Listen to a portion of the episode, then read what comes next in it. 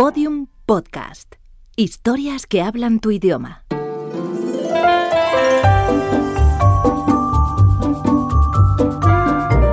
Esenciales. Teatros del aire. Casa de Muñecas. Obra del dramaturgo noruego Henrik Ibsen. Fue interpretada por la compañía de actores de Radio Madrid en 1970. La actriz Elvira Mínguez nos acerca a la obra. Desde aquel diciembre de 1879 en que se estrena Casa de Muñecas en Copenhague hasta hoy, han sido innumerables las ocasiones en que esta obra fue representada. Los estudios y análisis sobre el texto, las críticas, los comentarios y la opinión del propio Ibsen sobre el escándalo y repercusión de Casa de Muñecas están al alcance de cualquiera que tenga la inquietud de saber un poco más. Nora, la protagonista, se ha convertido en una de las representaciones de la independencia femenina más recurrente en la memoria teatral.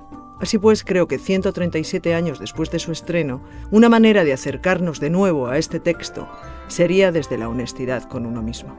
La obra invita a la reflexión sincera sobre la diferencia existente entre los principios propios y los valores por los que se rige esta sociedad. Casa de Muñecas es todavía una representación obligada porque, aunque vivimos en una sociedad patriarcal, para la que la equidad entre mujeres y hombres es inadmisible, sin embargo como individuos sentimos que esta equidad no solo es algo que podemos alcanzar, sino que es necesaria para que evolucionemos. Hay cambios que debemos hacer solos, personalmente. Este es el reto que Nora nos propone. La cadena Ser presenta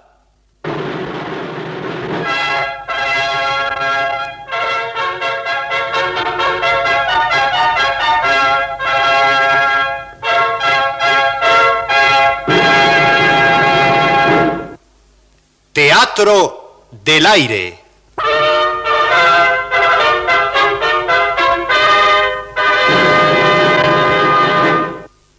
Hoy escucharán ustedes Casa de Muñecas, original de Enrique Ibsen, en versión libre para la radio de José Fernando Dicenta.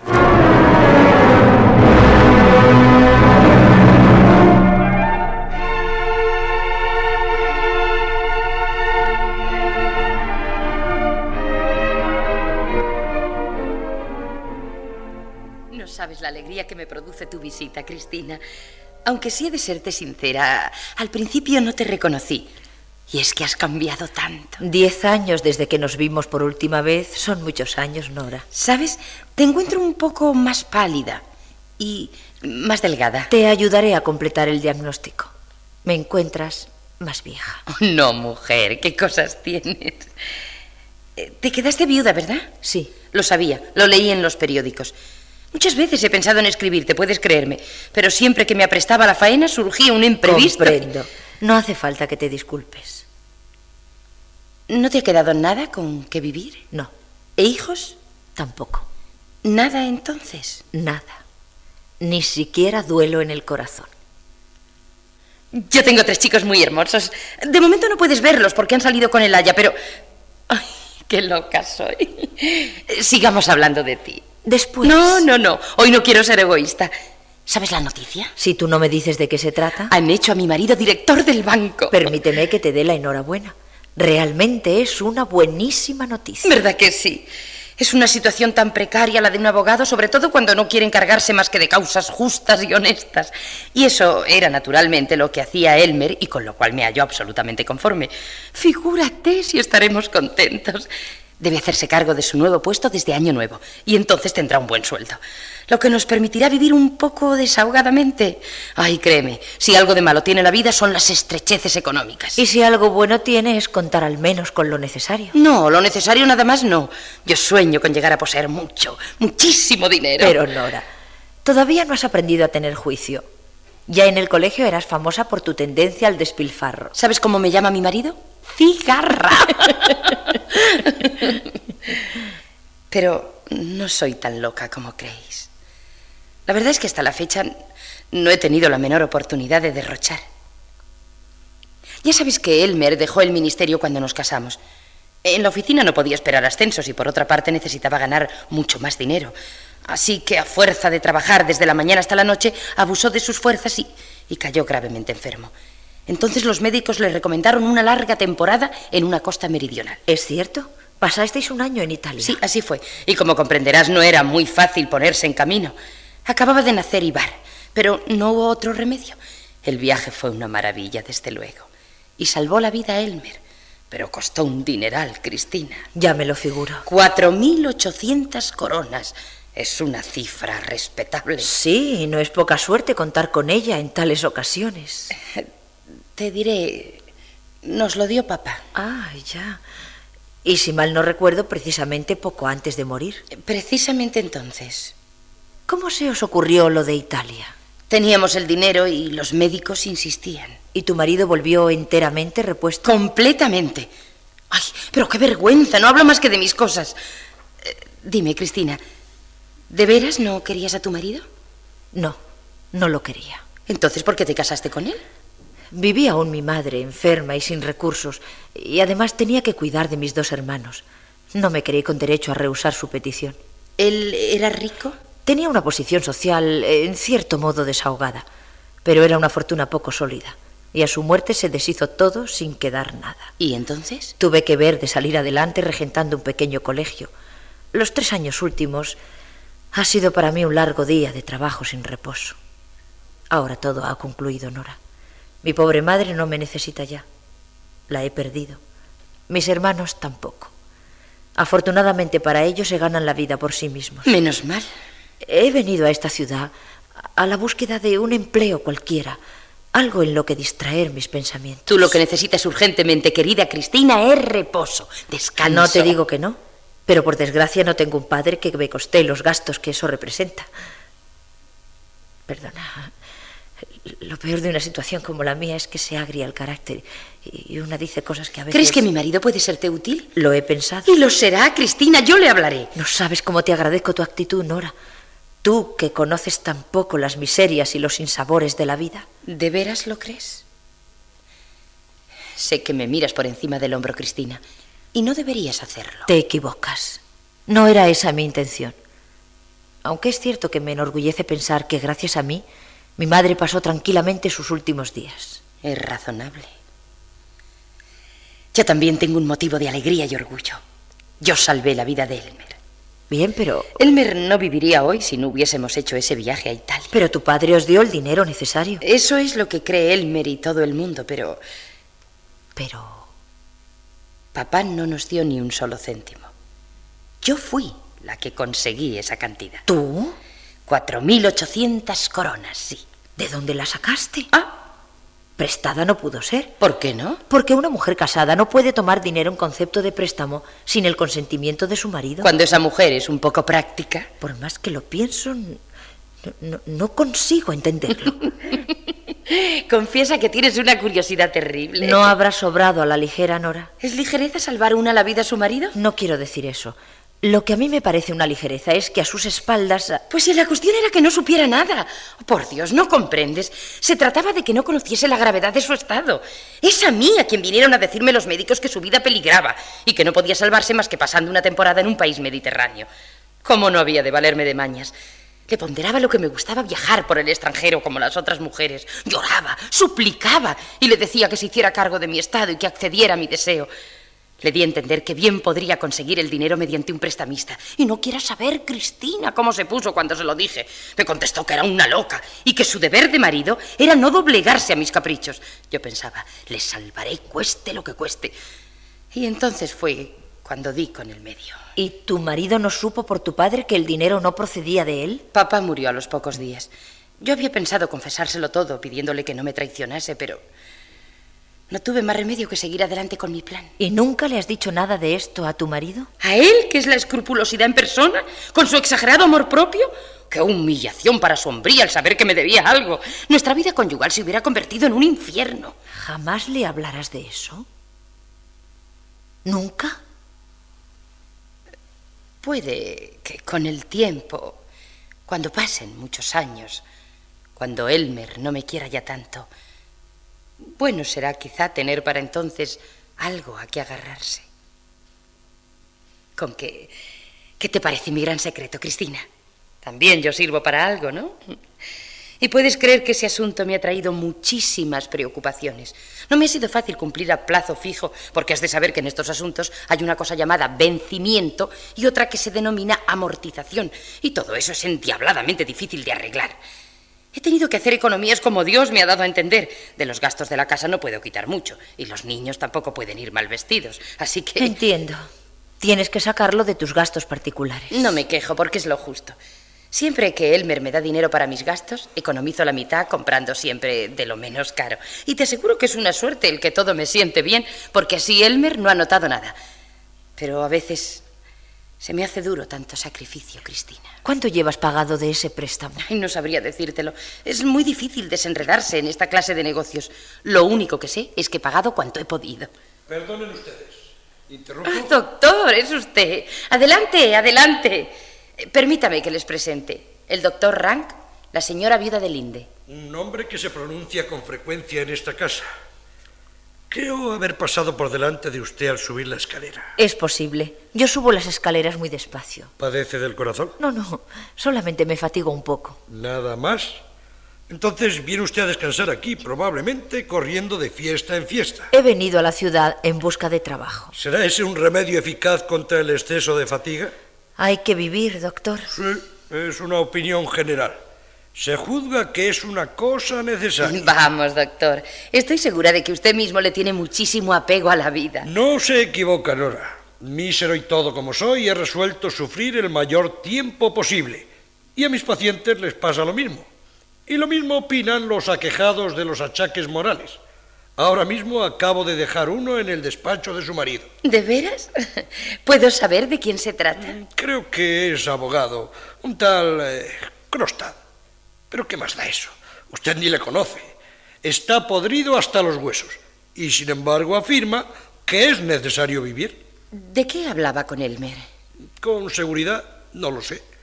Lo único que he oído es que se trata de algo relacionado con el banco. No sabía que ese Crostad tuviera que ver con el banco. Al parecer le han dado una especie de empleo. Existe una especie de hombres que se afanan en desenterrar podredumbres morales y en cuanto topan con el individuo enfermo, le ponen en observación dándole una buena plaza. Los sanos se quedan fuera. ¿Estará usted de acuerdo conmigo que los enfermos son los que más cuidado necesitan? Bueno, ese es un punto de vista que convierte la sociedad en un hospital. ¿Por qué se ríe usted, Nora? ¿Sabe usted siquiera lo que es la sociedad? ¿Y quién se ocupa ahora de su insoportable sociedad, doctor? Me reía de otra cosa. Dígame, ¿todos los empleados del banco dependerán en el futuro de mi marido? Naturalmente. ¿Es eso lo que la divierte tanto? ¿Puedo participar en esta agradable reunión? Hombre, ¿ya lograste zafarte de ese individuo? Acaba de marcharse. ¿Recuerdas a mi amiga Cristina? Perdóneme, pero en este momento... La señora viuda de Linde, querido. Ah, es usted una amiga de la infancia de mi mujer. Así es. Cristina, para que lo sepas, entiende mucho de trabajos de oficina y además tiene grandes deseos de estar a las órdenes de un hombre superior y adquirir aún más experiencia. Muy bien pensado, señora. Así que en cuanto se enteró por los periódicos que te habían nombrado director del banco, ha venido a verme. ¿Verdad que harás algo en favor de Cristina? Mujer. No es enteramente imposible. Así que está usted acostumbrada a los trabajos de oficina. Puedo demostrarlo. Entonces puede usted contar con una plaza. ¿Lo ves? ¿Cómo agradecerle? Por favor, no hablemos de eso. Pero hoy tendrá usted que dispensarme. Voy contigo. ¿Tardarás mucho? Eh, calculo que una hora. Yo también te dejo. Si podemos dejarla en alguna parte. Muchas gracias. Hasta la vista, querida. Hasta luego, porque esta noche cenarás con nosotros. Y usted también, doctor. De acuerdo. Hasta luego entonces. Adiós, adiós.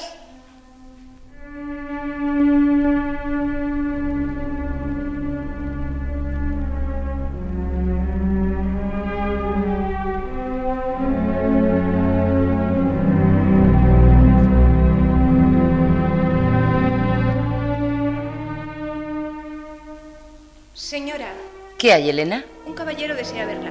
¿No le ha dado tarjeta ni le ha dicho su nombre? No, señora. Está bien. Que pase.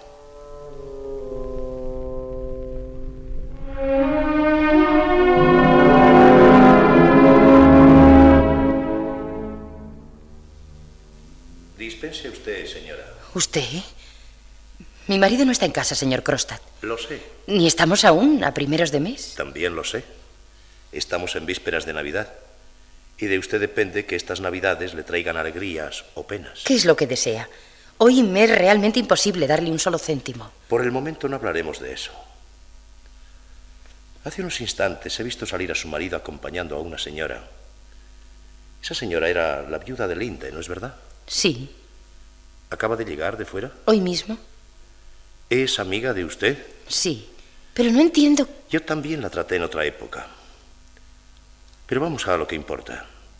¿Me permite preguntarle si la señora de Linde va a trabajar en el banco que dirige su marido? ¿Cómo se atreve usted a interrogarme, señor Crostat? Usted, que es un subordinado de mi esposo. Sí, la señora de Linde tendrá un puesto en el banco. Y lo tendrá gracias a mí. Eh, señora, he venido a pedirle que use de su influencia en mi favor para que yo conserve mi modesto empleo en el banco. ¿Qué quiere usted decir? ¿Quién piensa en quitárselo a usted? Comprendo perfectamente que a su amiga no le gusta encontrarse conmigo y ahora sé a quién debo mi cesantía. Le aseguro a usted que no... Aún estamos a tiempo. Por eso le aconsejo que use de su influencia para impedirlo. Pero yo no... Permítame que sea yo quien hable en primer lugar, señora. Ante todo, quiero que sepa que si es necesario, combatiré por conservar mi pobre empleo como si se tratase de una cuestión de vida o muerte. A juzgar por cómo lo dice, parece que lo es. No se trata solamente del sueldo. Eso no es lo importante. Usted sabe naturalmente, como todo el mundo, que yo cometí, vamos a llamarla, imprudencia hace ya algunos años. Creo haber oído hablar de eso. El asunto no fue a los tribunales, pero se me cerraron todos los caminos. Emprendí entonces la clase de negocios que usted sabe. Por supuesto, la usura. Forzoso era buscar alguna cosa y me atrevo a decir que no he sido peor que otros. Ahora quiero salir de todo esto. Mis hijos crecen y por ellos necesito recobrar la mayor consideración posible. Esta colocación del banco era para mí el primer escalón. Y ahora me encuentro con que su esposo quiere hacerme bajar de él para hundirme de nuevo en el fango. No está en mi mano ayudarle, señor Crostat. ¿Olvida que poseo los medios para obligarla a hacerlo? ¿Se atrevería usted a decirle a mi marido que yo le debo dinero? Suponga que lo hago. Sería vergonzoso. Ese secreto que es mi alegría y mi orgullo. Saberlo él de una manera tan villana por usted. Me expondría a los mayores disgustos. ¿Disgustos? ¿Nada más? No le tengo miedo, señor Crostat. Hágalo si lo desea. Entonces verá mi marido la clase de hombre que es usted y puede estar bien seguro de perder la plaza. La estoy preguntando si no son más que disgustos domésticos los que usted teme. Si mi marido lo sabe, querrá pagar naturalmente enseguida y entonces nos veremos libres de usted. O ha perdido la memoria, señora, o apenas conoce usted los negocios. ¿Quiere que yo la ponga un poco al corriente? ¿Qué está usted insinuando? En la época de la enfermedad de su marido vino usted a pedirme un préstamo de 4.800 coronas y yo se lo proporcioné con ciertas condiciones.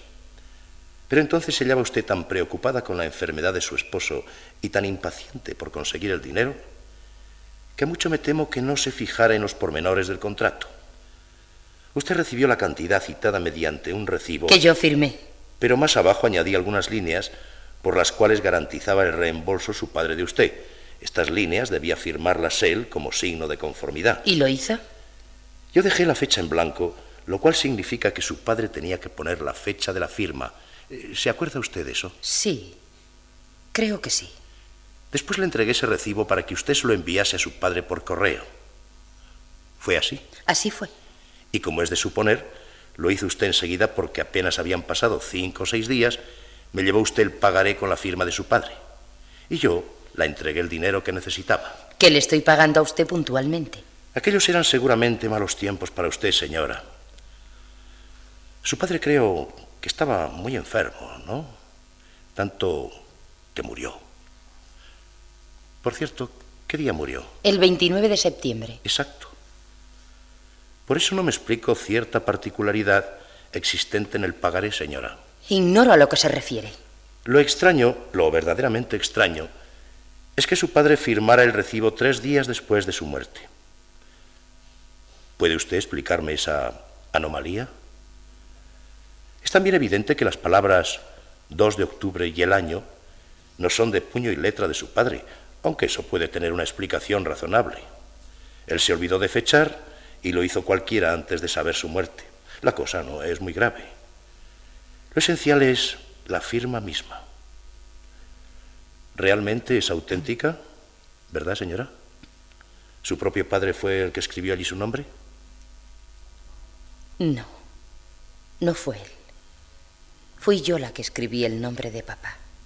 ¿Es usted consciente de la gravedad de su confesión? ¿Por qué? Dentro de poco tendrá usted su dinero. Permítame una pregunta. ¿Por qué no envió usted el recibo a su padre? Era imposible. Estaba muy enfermo. Para pedirle su firma hubiese tenido que decirle para qué deseaba el dinero. Y en la situación en que se encontraba yo no podía declarar que la vida de mi esposo estaba amenazada. En ese caso hubiera sido mejor desistir del viaje. Ese viaje representaba la salvación de mi marido. No podía renunciar a él. ¿Ni siquiera recapacitó que cometía una falsedad de documentos? Bastante me importaba usted a mí. Evidentemente, señora, usted no tiene una idea muy clara de la responsabilidad en la que ha incurrido. Si yo presento este papel a la justicia, será usted juzgada conforme a las leyes. Lo dudo mucho. ¿No iba a tener una hija el derecho de ahorrar inquietudes y angustias a su padre moribundo? ¿No iba a tener una mujer el derecho de salvar la vida de su marido? Puede que yo no conozca a fondo las leyes, pero estoy cierta de que en alguna parte se consignará que esas cosas son lícitas. Piénselo cuidadosamente, señora Elmer. Si pierdo el puesto del banco me hundiré, pero en su compañía.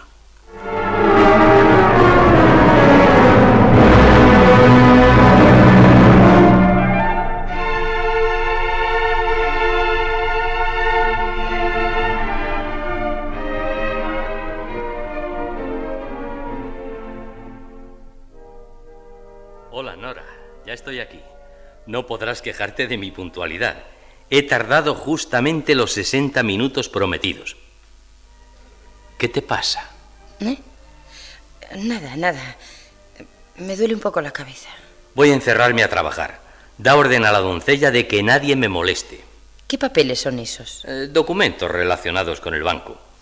He conseguido que los directores salientes me den plenos poderes para realizar todos los cambios necesarios en el personal y en la organización de las oficinas. Elmer, el señor Krostad ha venido a verme. Ya. Ha venido para suplicarte que hables en su favor. Sí. Pues ha perdido el tiempo. Mi decisión respecto a él está ya tomada. Hay muchas razones que hacen imposible la permanencia de Krostad en el banco mientras yo sea director. Quiero saber esas razones. Ha cometido fraudes. ¿Sabes lo que quiere decir eso? Pudo hacerlos impulsado por la miseria. En efecto, no soy tan inflexible que condene a un hombre por un solo hecho de ese género, sobre todo conociendo su valía y su eficacia como empleado. Entonces, Lo trato desde hace tiempo. Es una de esas amistades de juventud contraídas a la ligera y que luego nos estorban en el futuro. Ese hombre tiene tan poco tacto que no hace lo más mínimo por disimular en presencia de otras personas.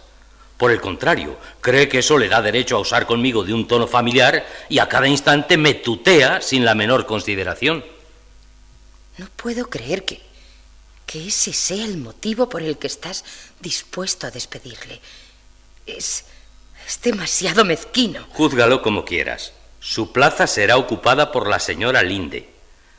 Ya le he enviado su carta de cesantía. Elmer, Basta, Nora.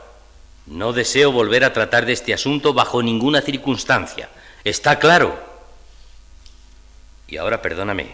Tengo que trabajar.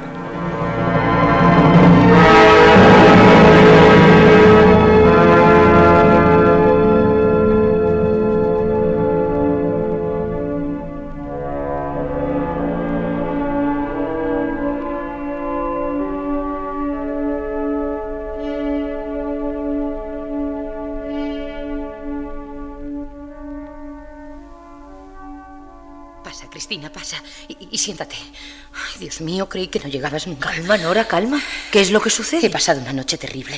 He estado a punto de volverme loca. Pero, criatura, ¿qué sé yo? Explícate. Señora, ¿Qué quiere usted, Elena? el señor don Enrique Krostad ruega encarecidamente ser recibido por la señora. Está bien. Le recibiré. Hazle pasar. Sí, señora, con el permiso de la señora. Pero, Nora, ¿qué significa esto? Ahora lo sabrás, en cuanto ese hombre salga de aquí. Escucha. No, ahora no. Te suplico que entres en el saloncito y permanezcas en él hasta que yo te llame. Te lo ruego, Cristina. Sí, mujer, sí, como tú quieras.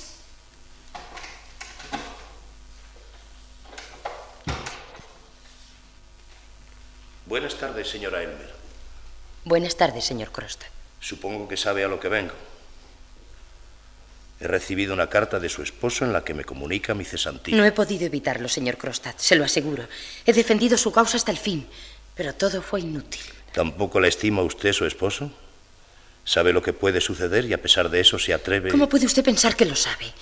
Realmente no lo he creído nunca, porque si lo supiera, su actitud hacia mí entrañaría un valor temerario, cualidad que ciertamente me extrañaría en su esposo. Acabemos con esta enojosa situación.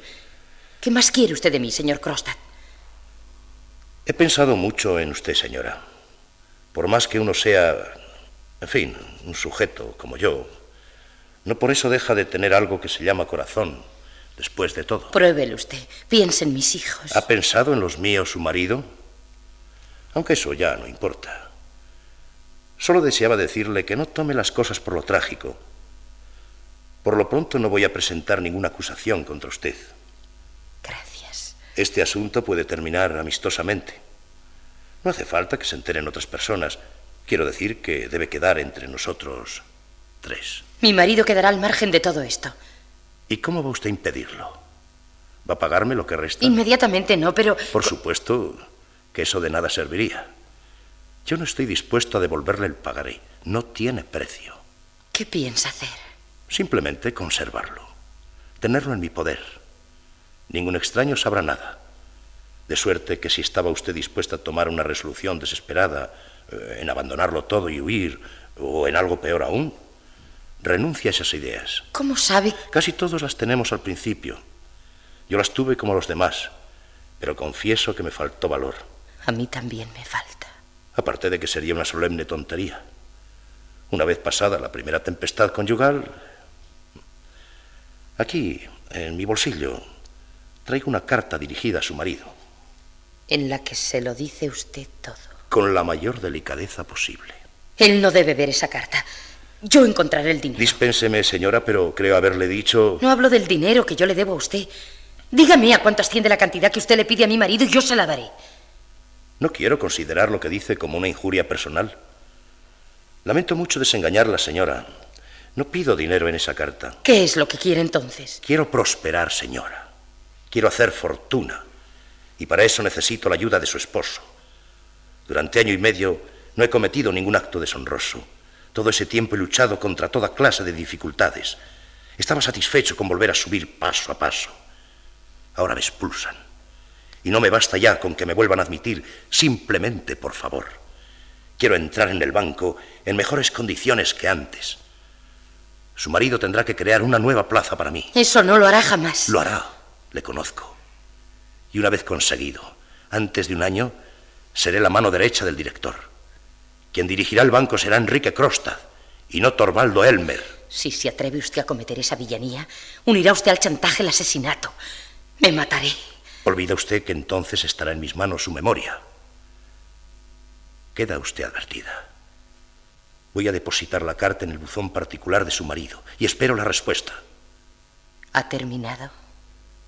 Solo me queda añadir que es su marido quien me obliga a dar este paso. Y eso es algo que no le perdonaré jamás. A sus pies, señora.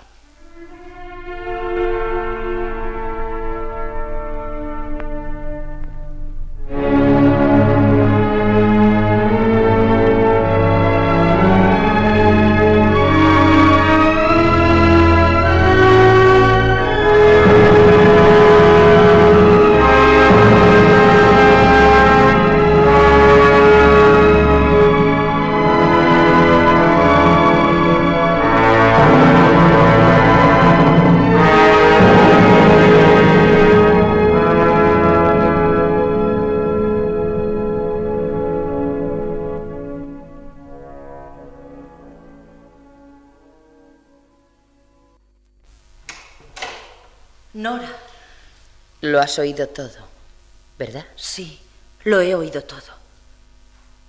Así que fue Crosta quien te prestó el dinero. Sí, pero eso ya no importa. Ahora ya no importa nada. Cuando lo sepa él me... Créeme, Nora, es lo mejor que puede suceder, que lo sepa. Ignoras lo más importante. Yo falsifiqué la firma del pagario. Dios mío, ¿qué dices? Escúchame, Cristina. Necesito que me sirvas de testigo. ¿Testigo de qué? Si yo me volviese loca. Nora. Si me sucediese cualquier cosa y no estuviera aquí para... No sabes lo que dices, Nora. Si hubiera entonces alguien que quisiera echar toda la culpa sobre Elmer, ¿comprendes? ¿Cómo puedes creer que En yo... tal caso debes declarar que es falso, Cristina. Ninguna otra persona lo supo. Lo hice sola, absolutamente sola. Acuérdate bien de lo que digo. Iré a hablar con Crosta ahora mismo. Hubo un tiempo en que hubiese hecho lo imposible por agradarme. ¿Dónde vive? Aquí tiene su tarjeta. Pero ¿y la carta? Te olvides de la carta. Debe haberla depositado en el buzón de Elmer. Ruega a Dios para que eso no haya ocurrido. Ve a tu cuarto. Yo regresaré lo antes posible.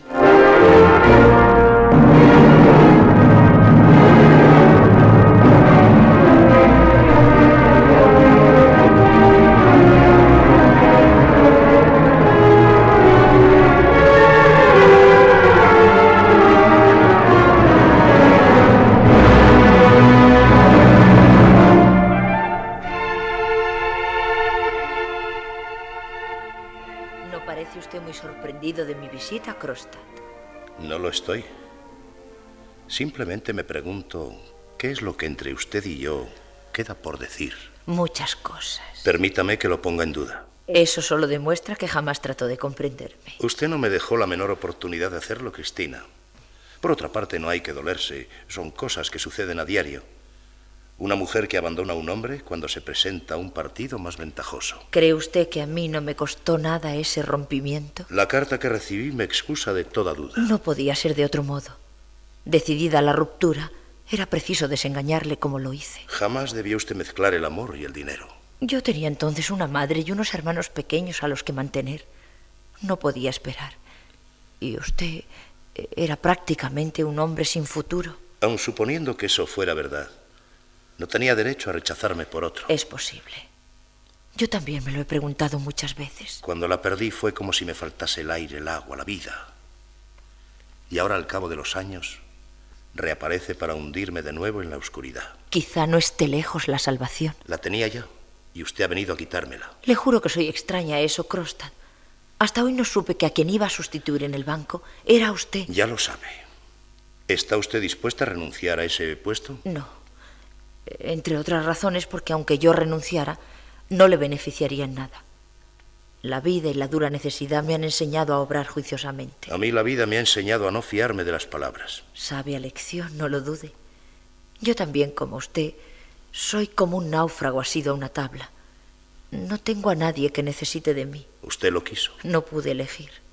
Por lo más sagrado le juro que no pude elegir. ¿Qué pretende usted de mí, Cristina? Pensaba en que dos náufragos podían, eh, debían estrecharse las manos. ¿Qué quiere usted decir? No vale más juntarse en la misma tabla. Cristina. ¿Cuál cree usted que es el motivo que me ha obligado a venir a esta ciudad? Tengo necesidad de trabajar para poder soportar la existencia. Todos los días de mi vida, hasta donde alcanzan mis recuerdos, los he pasado trabajando. Esa ha sido mi mayor y mi única alegría. Ahora me veo sola en el mundo y me asusta el vacío. Krostad, dígame por quién y por qué he de trabajar. No la creo, no puedo creerla. Es su orgullo de mujer, su ansia de sacrificio lo que le hace hablar así. Puedo probarle lo contrario. ¿Sería usted capaz de hacer lo que dice Cristina? ¿Conoce usted mi pasado? ¿Conoce usted mi reputación? ¿Lo que se dice de mí? Sí. Usted, Crosta, cree sinceramente que yo hubiera podido salvarle. Estoy seguro. Le ofrezco a usted esa posibilidad, si es que todavía existe. Lo ha pensado bien. Yo necesito un ser a quien servir de madre, y sus hijos necesitan una madre. Tengo fe en usted, Crostad. Tengo una fe ilimitada en el hombre que se oculta bajo la máscara con la que usted se cubre. Unidos los dos, nada me asustaría. Gracias, Cristina. Gracias. ¿Sabe que he sometido a los Selmer a un indigno chantaje? Sé de lo que es capaz la desesperación. Ahora daría cualquier cosa porque nada de esto hubiera ocurrido. Aún está usted a tiempo de retirar la carta que ha enviado. Ah, era eso. ¿Es esa la explicación de su actitud? ¿Quiere usted salvar a su amiga? a toda costa, ¿verdad? Crosta. Cuando una persona se ha vendido una vez por salvar a alguien, no vuelve a cometer el mismo error. De acuerdo. Le diré a Elmer que quiero recuperar mi carta, que no trata más que de mi cesantía, que no tiene por qué leer. No, Crostan, no. Usted no retirará esa carta. ¿No es por eso realmente por lo que ha venido a verme? Es posible que en un principio fuera esa mi intención. Pero han pasado 24 horas y durante ese tiempo han ocurrido cosas increíbles. Es preciso que Elmer lo sepa todo. El precio que tiene que pagar ese matrimonio por su felicidad es la franqueza. Una franqueza brutal, hiriente, terrible. Pero si la sinceridad no existe entre ellos, la hipocresía acabará devorando sus vidas. Entonces. Entonces no retire esa carta. Solo enfrentándose con la verdad, esas dos personas pueden salvarse.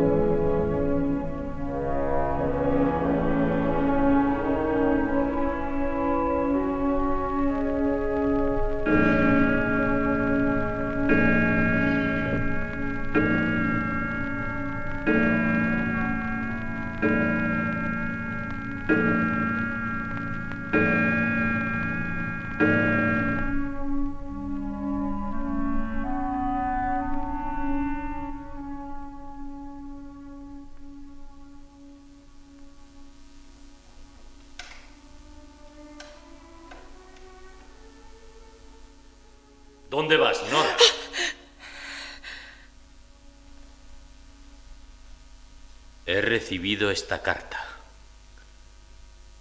¿Conoces su contenido? Sí, lo conozco. Por amor de Dios, ¿qué es lo que hiciste, Nora? Quererte sobre todas las cosas del mundo. No es el momento de hacer frases. Te estoy exigiendo una explicación. No la tengo. Déjame marchar. Tú no eres responsable de mis actos. ¿Marchar? Ah, no. Sería demasiado fácil. Ante todo, ¿comprendes lo que has hecho? Responde. ¿Lo comprendes? Sí. Estoy empezando a comprender muchas cosas. ¿Cómo has sido capaz de fingir durante ocho años? ¿Cómo has sido capaz de tanto cinismo? De... Por supuesto, debí imaginarlo. Has heredado los malos principios de tu padre, su falta de religión, su falta de moral, su falta de todo sentimiento del deber. No quise verlo y este es el pago que recibo. Sí, es un precio justo. Acabas de destruir nuestra felicidad. Has reducido nuestro hogar a cenizas. Me has puesto en las manos de un hombre sin conciencia. ¿Te enteras? Ese canalla puede hacer de mí lo que le plazca, pedirme lo que quiera, disponer y mandar lo que le guste sin que yo me atreva ni a respirar. Cuando yo haya abandonado este mundo, serás libre. Déjate de expresiones melodramáticas. Tu padre también era muy aficionado a ellas. ¿Qué adelantaría yo con que tú abandonases este mundo, como dices? Nada. Solo hacer recaer sobre mí la sospecha de que yo había sido cómplice en tu falsificación. Se supondría que yo fui el instigador, el que te indujo a hacerlo. Y todo esto te lo debería a ti, a ti a quien he sacrificado todo. ¿Te das cuenta ahora de la monstruosidad que has cometido? Sí, me doy cuenta. Afortunadamente nada relacionado con este asunto ha trascendido. Habrá que complacer a ese miserable de una o de otra manera. Hay que echar tierra sobre los hechos a todo trance. Por lo que respecta a nosotros, nada de hoy en adelante variará. por supuesto hablo solo de las apariencias. Por consiguiente, seguirás a mi lado como si nada hubiera ocurrido. Pero te estará prohibido acercarte a los niños.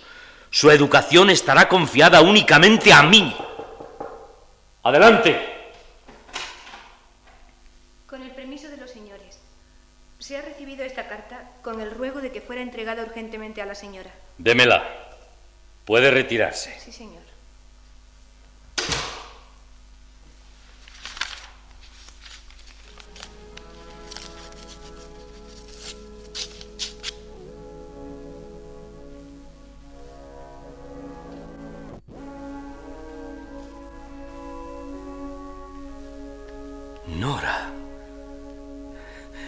Nora. Me he salvado. Nos hemos salvado. Krostak te devuelve el pagaré. Dice que lamenta, que se arrepiente. Nora, ¿me oyes? Estamos salvados. Ya nadie puede perjudicarnos. Yo... Yo te perdono, Nora. Te lo juro. Sé que lo hiciste por amor a mí. Sí, Elmer. Lo hice por amor a ti. Me has querido como una mujer debe querer a su marido. Por favor, olvida lo que te dije hace unos momentos cuando creía que todo iba a desplomarse sobre mi cabeza. Te he perdonado, Nora. Gracias por tu perdón. ¿Dónde vas? Créeme, Nora. Mañana lo verás todo de otra manera. Todo seguirá como antes. No necesitaré repetirte a cada instante que te he perdonado, porque tú misma lo comprenderás sin necesidad de palabras. Siéntate, Elmer. Tenemos que hablar. ¿Qué significa? Siéntate. La conversación será larga. Tenemos mucho que decirnos. No te comprendo. Ahora lo has dicho. No me comprendes. Ni yo tampoco te he comprendido a ti hasta esta noche. Pero... No me interrumpas. Y oye con atención lo que voy a decirte. Ya estamos los dos frente a frente. ¿No te sorprende? Explícate. Hace ocho años que nos casamos. Y esta es la primera vez que hablamos como marido y mujer a solas y seriamente. Nora. Ocho años han transcurrido desde que nos conocemos y jamás durante ese tiempo tratamos entre nosotros los asuntos importantes. ¿Qué me reprochas? ¿Que no te hiciera partícipe de mis preocupaciones sabiendo que no podías hacer nada por evitarlas? No hablo de preocupaciones. Lo que quiero decir es que nunca ni en nada hemos tratado de mirar en común al fondo de las cosas. ¿No es esa precisamente tarea de mujer? Habéis sido muy injustos conmigo. Papá primero y tú después. Nadie te ha querido como nosotros. Mientes. Jamás me quisisteis. Os parecía grata mi presencia. Rivalizabais en mimarme porque en el fondo yo era para vosotros el adorno del hogar. Nora. Cuando estaba con papá él me exponía sus ideas, pero mucho cuidado con que yo les pusiera las mías. Qué horror pensar pensar yo por mi cuenta. Él me llamaba su muñeca y jugaba conmigo exactamente igual que yo con mis muñecas. Después vine a tu casa. Empleas unas expresiones muy curiosas para referirte a nuestro matrimonio. Quiero decir que de manos de papá pasé a las tuyas. Tú lo arreglaste todo a tu gusto y yo participaba de él. Simplemente participaba. Ahora reviviendo el pasado me da la sensación de que he vivido aquí como los pobres, al día. He vivido como un pájaro, como una flor, como parte de un hogar constituido sola y exclusivamente para agradarte a ti. Naturalmente que eso entraba dentro de tus fines. De vosotros dos es, en definitiva, la responsabilidad de que yo no sirva para nada. ¿Vas a negar que has sido feliz a mi lado? Feliz. Nunca, Elmer, nunca. Creía serlo, pero. pero no lo he sido jamás. ¿Que. que no has sido feliz? No. Estaba alegre, eso es todo. Eras tan amable conmigo.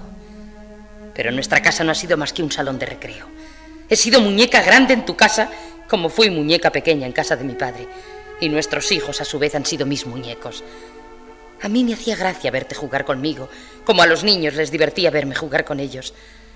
A eso se ha reducido nuestra unión. Algo hay de verdad en lo que dices, pero exageras, Nora. Sin embargo, te prometo que de ahora en adelante cambiará todo. Ha pasado el periodo de juego. Ahora comienza el de la educación. ¿La educación de quién? ¿La mía o la de los niños? La de ambos, Nora. No eres tu hombre para educarme, para hacer de mí la verdadera esposa que necesitas. En cuanto a mí, ¿Qué preparación tengo yo para ocuparme de la educación de mis hijos? Nora. ¿No lo has dicho tú? ¿No me has dicho que es una tarea que no te atreves a confiarme? Lo he dicho en un momento de enfado. Pero Dios mío, si no dijiste más que la verdad, es una tarea superior a mis fuerzas. Hay otra cuestión mucho más urgente para mí. Educarme a mí misma. Y ese trabajo no puedes facilitármelo tú. Tengo que hacerlo yo sola. Por eso voy a dejarte. ¿Qué dices? Necesito estar sola para darme cuenta, para conocerme a mí misma, para comprender todo lo que me rodea. Nora, Nora. Y voy a marcharme en el acto. Esta noche dormiré en casa de Cristina. Has perdido la razón. No puedes irte. Te lo prohíbo. Tú ya no puedes prohibirme nada. Me llevaré todo lo mío. De ti no podría recibir ni el aire que respiro. Pero, ¿qué locura es esta? Estás ciega. ¿Y tu experiencia? Ya procuraré adquirirla. Abandonar así tu hogar, tu marido, tus hijos. ¿No has pensado en los comentarios? ¿En lo que se diría? No puedo pensar en eso. Si te vas, faltarás a tus deberes más sagrados. Mis deberes para conmigo misma son los más sagrados. Ante todo eres esposa y madre. Ante todo soy un ser humano con los mismos títulos que tú. O por lo menos quiero tratar de serlo. Sé que la mayoría de los hombres piensan como tú y que esas ideas están impresas en miles de libros. Pero no puedo detenerme a considerar lo que dicen los hombres ni lo que se imprime en los libros. Es preciso que sea yo misma quien forme mi opinión. Supongo que poseerás al menos sentido moral. ¿O es que también careces de él? No lo sé. Solo sé que mis ideas son completamente distintas de las tuyas. Ah, hablas como una niña. No comprendes nada de la sociedad de la que formas parte. No, no comprendo nada, pero quiero conseguirlo y cerciorarme de parte de quién está la razón. Si de la sociedad o de mí. No estás en tu juicio. Me encuentro esta noche más despejada y más segura de mí que nunca. ¿Y con esa seguridad y esa lucidez me abandonas? Sí. Eso no tiene más que una explicación. Has dejado de quererme.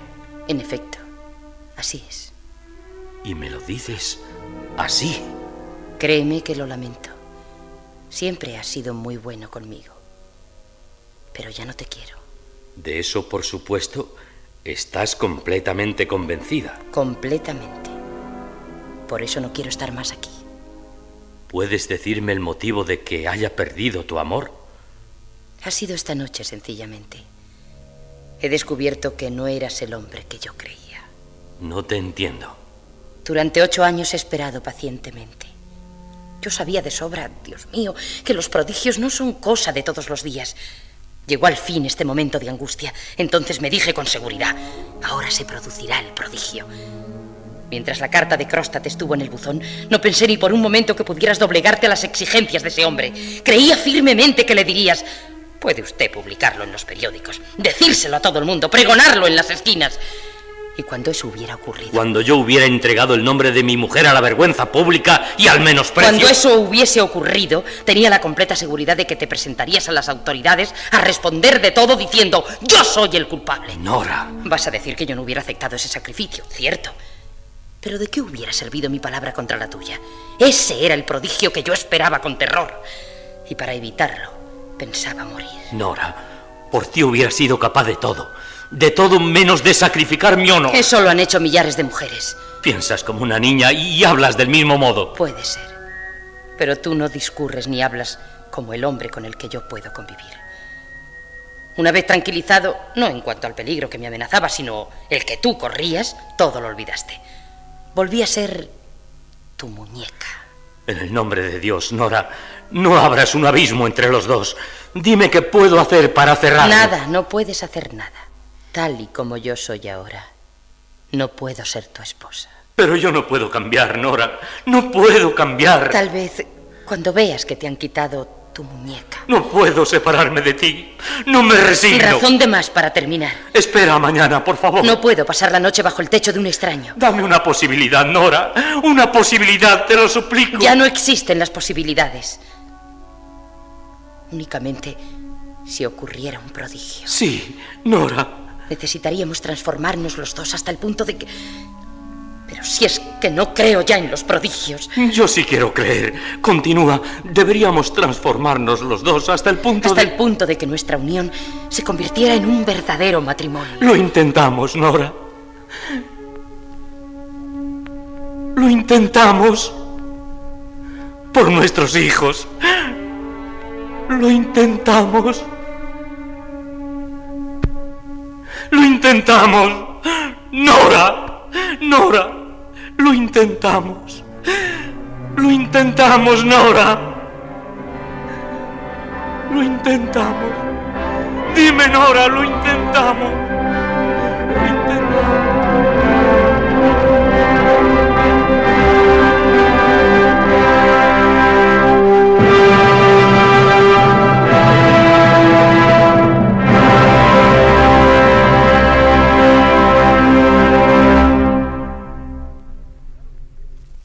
Escucharon ustedes Casa de Muñecas, original de Enrique Ibsen.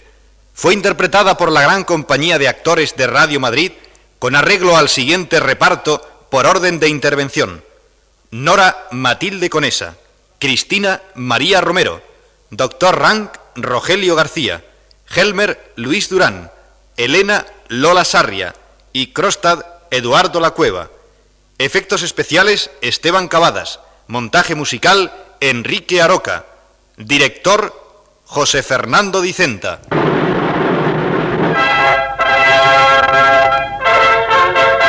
Síguenos en Twitter, arroba podiumpodcast y en facebook.com barra podiumpodcast.